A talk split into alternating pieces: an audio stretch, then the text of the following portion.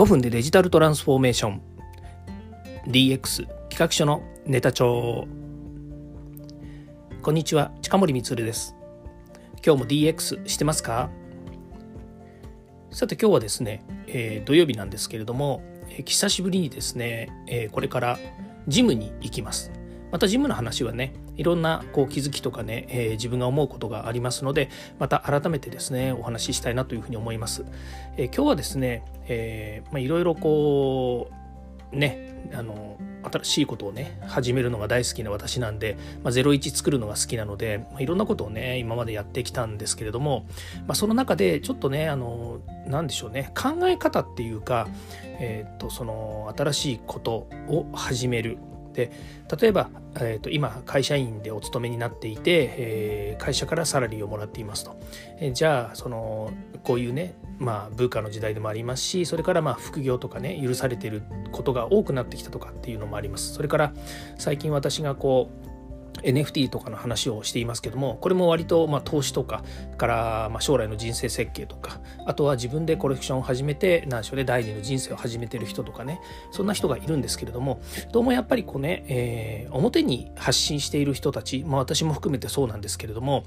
あの裏大変裏大変っていうのはやっぱ生活レベルの話もそうだしそれから事業の話もそうだし新しい立ち上げることを立ち上げる時の本当に苦労だとかね、えー、問題だとかからぶ、ね、壁にぶつかったこととかもいろんなことあるわけですよ。だけどねそういうのはねあんまりその大変だったとかそんなの当たり前ですよみたいなことをねみんな言っていますよね。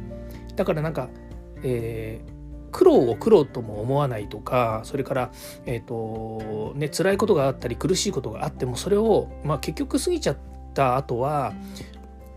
なんでしょうねあの、えーと、なんてなんてことなかったよねみたいな感じで、まあ、自分の人生の糧にするとかねそれから成長の糧だとかっていうふうに言ってなんかさらりとこうなんか強がっているっていうかね、まあ、強がって当たり前なんですけどね強がんなきゃやってらんないっていうところもあるんですけども、まあ、そういうふうにねなっている人たちが非常に多くていや多いって言ってるのは発信する人たちがやっぱりそういうモチベーションじゃないとやっぱり発信できないと思うんですよね。だってその放送ね聞く人がなんかドヨーンとしちゃったりとかねもうこの人の話聞いてるとなんかもうあの精神的に受けちゃってもうとてもじゃないけど人生嫌になっちゃうよなんていう人の放送なんて誰も聞きたくないじゃないですか当たり前ですけど。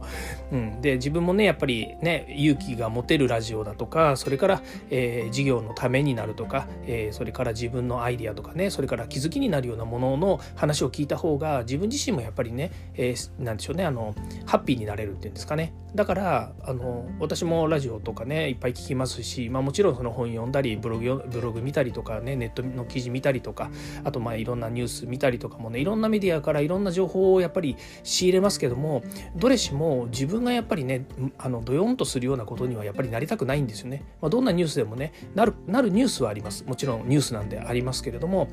だけどあのそれによってねやっぱり自分自身をある一定レベル以下にするっていうことはなかなかないわけですよ。でそのことで考えたことがやっぱりねこう、えー、人生誰でもあの夢や希望みたいなものっていうのがねあると思うんですよ。でない人っていうのはあんまりないと思うんです夢や希望っていう、まあ、キラキラした言い方ではなくてこうあるといいよねとかいや昔実は 二十歳とかね25とかその学校卒業した頃にはこういう夢を描いてましたとでも実際現実、え、10年20年経ってみても全くその頃思ったこととは違いましたよっていう人もいると思うんですよ。だけどそれがねその人のあの必ずしも頂点ではないしまた一番ね下の点でもないしあのやはりその何て言うんですかねあのまた綺麗な言い方をするとねやっぱり人って変われるものだと思うし、え、環境も変えられるもんだと思うしね、まあ、よくあのねあのいろんなあのこれまで私もいろんな経営者とかいろんな方たちと話した時にねやっぱり他人は変えられないけど自分は変えられるよ。で過去は変えられないけど未来は変えられるよみたいな話は、えー、言い方はあれですけれどもあのしてきましたし、えー、聞き聞いてもきましたしね。それがやっぱり若い時っていうのかな。やっぱり自分ががむしゃらに何かをやってる時にはよくわからなかったっていうことがあるんですよね。例えばその一つが副業の話なんですよ。でえっ、ー、とまああの自分自身の自慢ってわけじゃないんですけど、まあ、割と自分の父だったりとか母だったりとかがあのなんでしょうねあのいろんなことに手を出す人だったんですよね。あるいはいろんなこと手を出すって言ってのはギャンブルとかに手を出すとかではなくて例えば、えー、うんとうちの父だったらあの花火屋さんね花火師をやっていて打ち上げ花火をやってね。で結果的にそれがまああの死後、まあ、その当時ですよ。今から40年も前の話なんですけどもその当時、えーと、父があの夏やっぱりねあの打ち上げ花火の仕事って集中するんですよね。やっぱりお盆の時期に打ち上げ花火の、ね、大会があったりするあったんですよ。今はもう少なくなっちゃいましたけど昔はねすげえたくさんあったんですよ。でその時期になるとねもうね本当にね死んし何？ゾンビがいっぱいいりますねぐらいの勢いであの働いてる人たちが周り多くてでうちの親父も本当にもうこんな仕事辞めてやるとかねあの今から思うといやそういうセリフって普通なんだよなって思うんだけどだけどねもうこんな仕事絶対今年で辞めてやるって言いながら本当にね大変な思いをして夏を乗り切ってたんですよ。で夏を乗り切っちゃうとねあのそんなに仕事があるわけじゃないですよ仕込みの時期なのでまあアリとキリギリスみたいなもんですよね。だからあの本当夏打ち上げ花火の時期にもう発狂するぐらい忙しいのよく分かりました。もう夜中までね、えーと、働いてましたしそれであの花火ってね雨が降っちゃったりとかそれから雨が降る降らないにかかわらず天候に左右されたりとかで延期になったりすると同じ日に10件20件っていうのがあの掛け持ちでやっぱりやらなくちゃいけなくなったりするんで、まあ、そういうのもねすごくストレスだと思うんですよね。だから本当夏はうちの母は言ってましたけれどもお父さんにはねあんまりあの、えーと刺激を与えないようにしようねみたいなのねあの実はその当時あって今思うとあのそうだなっていうふうに思います。申し訳ないことしたなってあの私もね、まあ、その頃学生でしたからねいろんなことがありましたし本当に苦労かけたなというふうに思うんです。だけどその学生時代に私はあの高校生の時中学生の時からもうやってたのかな小学生の時は多分やらなかったと思うんですけどその花火の、えーと、導火線を切ったりとかねそれから導火線の先に粉をつけたりとか今はねほらあの薬火法じゃなくて何でしたっけあのえっ、ー、となんかいろんな法律もいろいろあってその自宅にねその火薬とかねそのあの燃えるものとかっていうのは置けなかったりするんですけれどもあのなんだろうなあの火器なんとか主任者みたいなのもあるんですよ。で当時はまそこまで厳しくなかったんだと思うんですけどもその自宅に持ってきてね、えー、その導火線を切ってでスターマインっていうね音楽花火とかっていうのがあるんですけども導線の長さを、まあ、あの切ること長さを変えることによって音楽とと合わせてその打ち上げ花火がね上がってスターマインっていうんですけれども。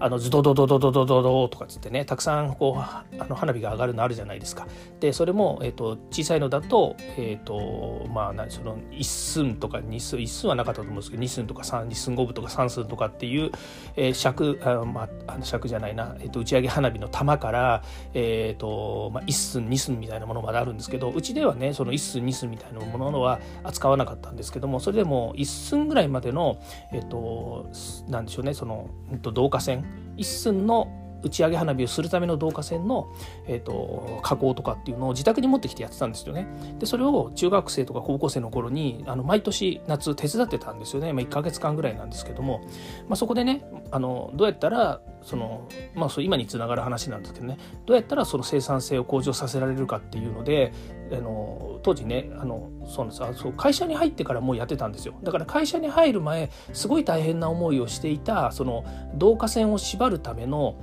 えーとまあ、セロハンテープみたいなものがあるんですけどねテープが。それをね一枚一枚そのセロハンテープみたいにビチビチビチビチ切りながらあの、えーと、導火線がね緩まないようにテープを巻くんですけれどもその導火線のテープが自動的にねペタペタペタペタペタペタってこうあるなんだろうこういううんと板の上に貼れるようにね、えーと、自動でテープが切られて出てくるっていうのが会社に入ってから実はあのあのなんでしょうね通販みたいなので見つけたんですよね。でこれ絶対使えるなと思ってあの父に言ってねえー、これ使えるから会社で買ってよって言ったらいやこれすげえいいって話になってなんか親父だ親父もそのこと知らなくてでこれあの欲しいからあの会社でいっぱい買うわとかって言って確か買ったはずなんですよね。で、えーと、うちにも1台置いてもらって母と2人でねあのペラララララってこうあのテープが出てきてそれでくるくるやってねすごい生産性は上がったんですよ。まああのテープで縛るっていうのもあるんですけどその昔はねワイヤーで縛ってたんですよね。あのずり落ちないように。でそれもね指の先が結構こう、えー、なんでしょうあの切れちゃったりとかねあの擦れちゃったりして指が痛くなっちゃうんですよね。だからその母もねやっぱり女性ですからその指を気にしたりとかするんで。でやっぱり同じように、えーと、どうしたらねあの指の先がこうねあの、えー、荒れないようになるかなと思って、まあ、結果的に言うとそのなんでしょうあのテープじゃなくてその紙をめくるよくあのあるじゃないですか。あの、えーと、お札数える時にあの手のね、指サックっていうやつですね。指サックっていうのをこうはめてねペラララってこうって、えーと、枚数数えるんですけどそれを持ってきてで結果的にそれでぐるぐるぐるぐる巻くと指が痛くならないよっていうのでそれをまたねあの、えーいろんなところから買ってきてですねあの家で使ったりとかっていう、まあ、とにかくいかにその仕事を楽にするのかっていうのをしょっちゅう考えていろんな提案をしてね親父にこうしたらいいんじゃないかああしたらいいんじゃないかとかっていうのをねやってたりしたんで、まあ、それがね今の自分自身のなんかこうねあの、えー、いろんな視点というかねあの自分自身で何かをまあ変化させるとかね向上させるっていうことをねしたいなと思うきっかけになったんですよね。でちょっと話がねすれちゃったずれちゃったんですけどもそのね、えー、副業をあのするっていうことについて自分自身もすごく小さい頃からそのアルバイトをねあのいろいろやったり、まあ、セブンイレブンのバイトもしたこともありますしねそれからスーパーのバイトもしたことありますし、えー、もうとにかくありとあらゆるいろんなバイトをしました。で、えー、自分で企画を作って売るというので言えば親父のところの花火をね玩具花火を、えー、セットにしてね売るっていうで1つセットでいくら2つセットでいくらみたいなことをね考えてまだその時商売人でも全然ない高校生の時だったんですけれどもそんなのをね考えてあの売ったりとかっていうこともしていました。なのであの副業っていうこととかそれから会社以外のところで何か稼ぐっていうことのスタートする、えー、始めてみるみたいなことで言うと0から1を何かするっていうことにきっと自分は好きなんだと思うんですよね。だから、えーと、副業ってことをね今あの副業とかねそれからまあなんかね副業つかあの新しいことを始めるっていうことについて何のその何て言うんですかねあの障壁もないっていうんですかね。もうやろうと思ったらいくらでもどんどんやっちゃうみたいなね。あのそういうなんかマインドになっちゃってるのであのよくねこうラジオとかこういろんなとこで言っているねあのなんでしょうね副業しましょうとかって言ってねそれで副業できないんですけどって言った時にそんなにやればいいんですよとかっていう人の気持ちが分かんないでもないんだけれどもだけどやったことない人まだこれからあの、えー、なんだろうなあの改めて始めますとかね。今までやったことないんだけどこれからやりますとかね。であの必ずしもその副業っていうのがねただの小遣い稼ぎだったらあのそんなに苦にはならないと思うんですけどね。例えばもうダブルワークぐらい今の年収と同じぐらいの年収を稼ぎましょうとかね。っていうのを例えばその副業でねそのインターネットを使って広告でとかブログを書いてとかとか今だと NFT でとかっていうふうに言うんだけどそんな簡単にやっぱり事業って成功するものじゃないですよね。もっと言うと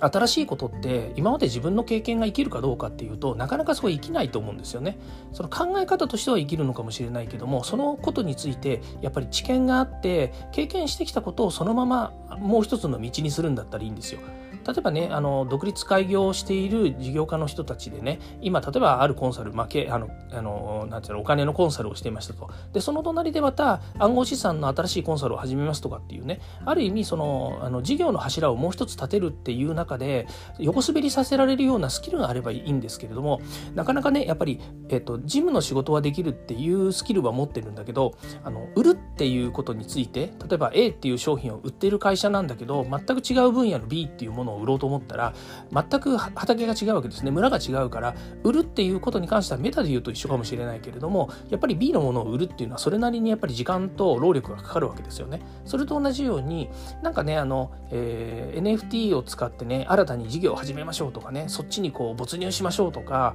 えー、言っている中でね何を犠牲にするのかみたいな話がよく出てくるんですよ。ここがちょっと今日ポイントなんですけれどもねあの語り尽くせないっていうからにはちょっと前提条件長かったんですけどあのねあの何かを犠牲にするって犠牲にしようがないんですよ。例えばねよく言うのがねあの、えーと、家庭を犠牲にするとかっていう人がいるんだけど家庭に犠牲家庭を犠牲にしてね自分がなり得るわけないじゃないですか。あの今の僕にはその考えられない考え方なんですけどね。だけどやっぱりその家庭を犠牲にしてとかね、えー、いう人たちがいます。で自分がその若い頃とかねあの若い頃って言ってるのはあの子育てでねまた子供が小さかったりとかね結婚して、まあ、いわゆる結婚して子供が生まれてそれ子供たちを育てながら会社で仕事をしてで奥様にはあの、えー、家庭に入ってもらったんだけれどもでも奥様もねいろいろこう副業してくれたりとかねあの自分でいろんなことをねやってくれたりする中でやっぱり何が正解かってお互いわからない部分なんですよ。その会社で働くのは正解とか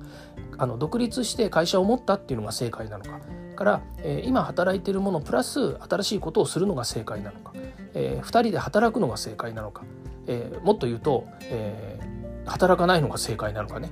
まあ、いろんな選択肢ってあると思うんですよ。どれが正解なんていうのはないわけですよね。ただ、えーと、その生きる真剣に生きる一生懸命生きる、えー、楽しく生きるねそういう、えー、プラスアルファをいろいろ突き進めていく中で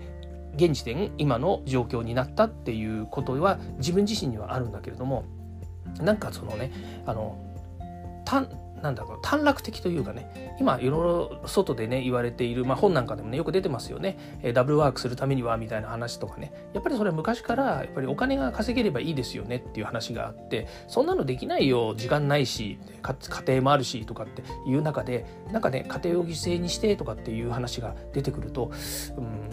人生365日24時間え誰しもね同じ時間で同じやり方を同じやり方はしてないんですよね同じねあの神様から与えられた環境にもかかわらずその何かを犠牲にするっていうのはちょっと違うんじゃないのかなというふうに思ってているんですよね。で犠牲にするのではなくてこうであったらどうなんだろうっていう今今現時点自分が置かれてる状況ですとかね置かれている、えー、立場だったり状況だったりそれから、えー、環境はちょっと違うかもしれないですけどそのさっき言った、えー、自分自身はね変えられるはずなんですよ。それから、えーと、過去はもう変えられない他人も変えられないだけど自分と未来が変えられるっていうねこのことってまさにあのそう思ってしまえばそうなんだなっていうふうに考えていくいるいるもんなんですよね。でちょっとまたこれもね語り尽くせないのでまた改めてお話ししたいなとも思うんですけどそこで自分がねあの今本当にバイブルだなと思ってる映画があるので面白いのでねこれ12月クリスマスの頃になるとね必ず、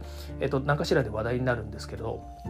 あのまた最後の方でね言ってたあれなんですけどねこの「天使のくれた時間」っていうねえっと日本名は天使のくれた時間です。で、英語名で言う、英語名っていうか本、これはあの海外のやつなので、えー、ザ・ファミリーマンっていうね、えニコラス・ケイジとティア・レオーニっていうねこの2人があの主演の、えー、映画なんですよ。でいや実はねこれ見てて思ったんですけどね、えニコラス・ケイジはね僕とほぼ同学年なんですよね。まあ、あの学年でいうと1個上なんですけどもあの同じ年生まれなんですよ。で TRO にはね自分のね2個下なんですよね。うわ本当にこの人たち同い年ぐらいなんだと思うとねなんか自分の人生とかとこう重ね合わせちゃったりとかねあのいいあの素晴らしい人生を送ってる人たちなんだなというふうに思ったりとかもするんです。この「天使のくれた時間ね」ザ・ファミリーマンぜひね見てほしいんですよね。で内容についてはねあのここでごちゃごちゃ言うとまた、えー、あと10分ぐらい喋るようになっちゃうのでとにかく見てほしいんですがとにかくクリスマスの時期になるとこれが出てくるということはね、えクリスマスの、えー、天使がね天使なのかどうかわかんないですけど、まあ、天使がねあの、えー、その主演であるニコラス・ケイジの方のね人生を、えー、こうあの今こういう人生を歩んでるんだけどもし、えー、あの当時ね、そのティア・レオーニっていうのは、まあ、当時の彼女なんですけどティア・レオーニと、えー、一緒になっていたらどうなったのかっていうね、まあ、そういうあの映画なんですよ。で今言ったように、えーと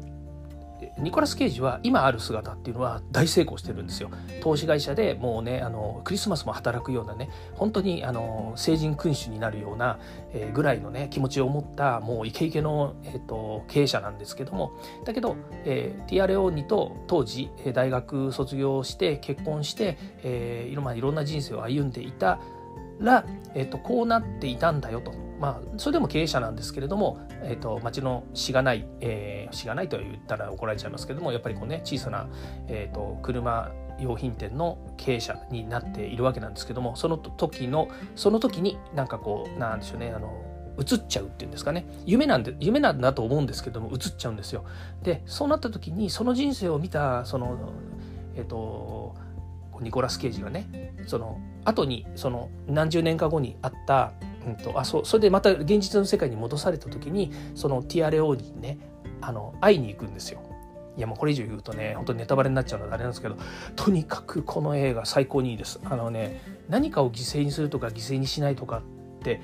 思ったらこの映画はね見てほしいなと思うんですよね。あの全然あの今日のあの本題とはね支離滅裂全然なんか言ってることがねおかしなことを言ってるかもしれないんだけどでもねあのすごく刺激になりますこの映画ね。あの私の中では今までの、えーと、今まで人生で生きた中でこの映画はね、えーと、 one two three の中の、えーと、 one になるんですよ。で2は、えー、となんだっけな ブラッド・ピットの映画だったりとか、えー、とあるんですけれどもね。あの名前忘れちゃいましたけどねあのなんだっけなうんとミスターミセス・スミスかな？っていう映画あれもね最高にいいんですよね。やっぱり夫婦の映画だったりするんですけど、まあ、とにかくこのあの店主のくれた時間っていうのは本当にねあのこれからクリスマスまでの間に見ていただくとものすごくあのえーと、その今ねあのダブルワークしてもいいんです、えー、それからあの新しいことを始めるのもいいんです。あの自分の人生は自分のねたった一つの、えー、人生なのであの自分の好きなように皆さん生きていただいていいんだけれどもだけどあのこうだったらいいよねああだったらいいよねっていう中でね家族を犠牲にするっていうようなあの何かを犠牲にするっていうようなねあの、えーと、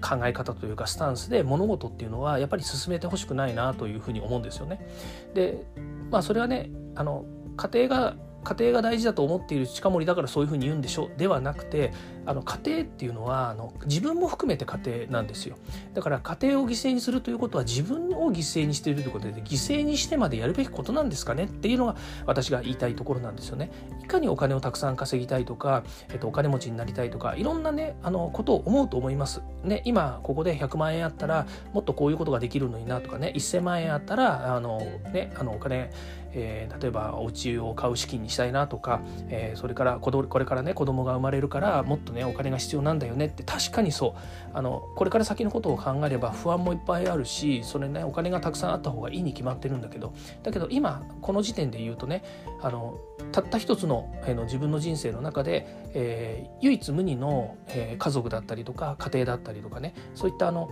えー、もう変えられない変えられないものっていうねものがあるわけですよ。でそれをねあの犠牲にしてほしくないなってすごく思います。で私も今新しいことをねまたね NFT でコレクション立ち上げますとでその周りの人、ね、あの友人とか、えー、パートナーとかを巻き込んでねこれからやろうというふうにしているんだけれどもだけど、えっと、誰かにねその人生をこうね捧げてほしいなんとは思っていません。まあ、自分もねあの捧げようとは思っていません。だけどさっきも言いましたようにえっ、と私はねこうやりくりするのは上手です。それからあの生産性を上げようと思う工夫も上手です。だからそういうものを、え、私のあの一つの軸にして、えー、みんなでね新しいことを立ち上げて、えー、成功させていきたいなって思います。それは今までの事業もそうだし、えー、これから、えーと今は自分の会社それから周りパートナーもいっぱいいます。総勢でいけば、えー、50人以上の、えーと、関係者が私の、えー、私と一緒に仕事をしている今状況なわけですけれどもだけどそこに、えー、僕がねやっぱりこうあの何かを犠牲にしてる家庭を家庭を犠牲にしてとかっていうふうに、えー、ねあなんかこう後ろ向きな状態後ろ向きとは言わないですけどもなんかね深刻な状態で、えー、働いてたらみんな嫌になっちゃうじゃないですか。やっぱりねそういうことはしたくないなというふうに思うし、まあ、自分自身がねぱりそういう気持ちでいたいなっていうふうに思います。でそのためにはやっぱり何かねよりどころも必要だし私の場合はねその映画っていうものをあのそのバイブルをね見ることによってまた気持ちをね戻して、えー、戻せるっていうようなところもあるので長くなっちゃいましたけど是非ねこの「天使のくれた時間ファミリーマン」っていうのを聞いていただいてね少しでも皆さんのあの気持ちのあの糧にしていただければいいなというふうに思います。はい。ということで、今日はこれからですね、あの、ジムに行ってまいりますので、えー、また明日もよろしくお願いいたします。ということで、これで終わりたいと思います。ではまた。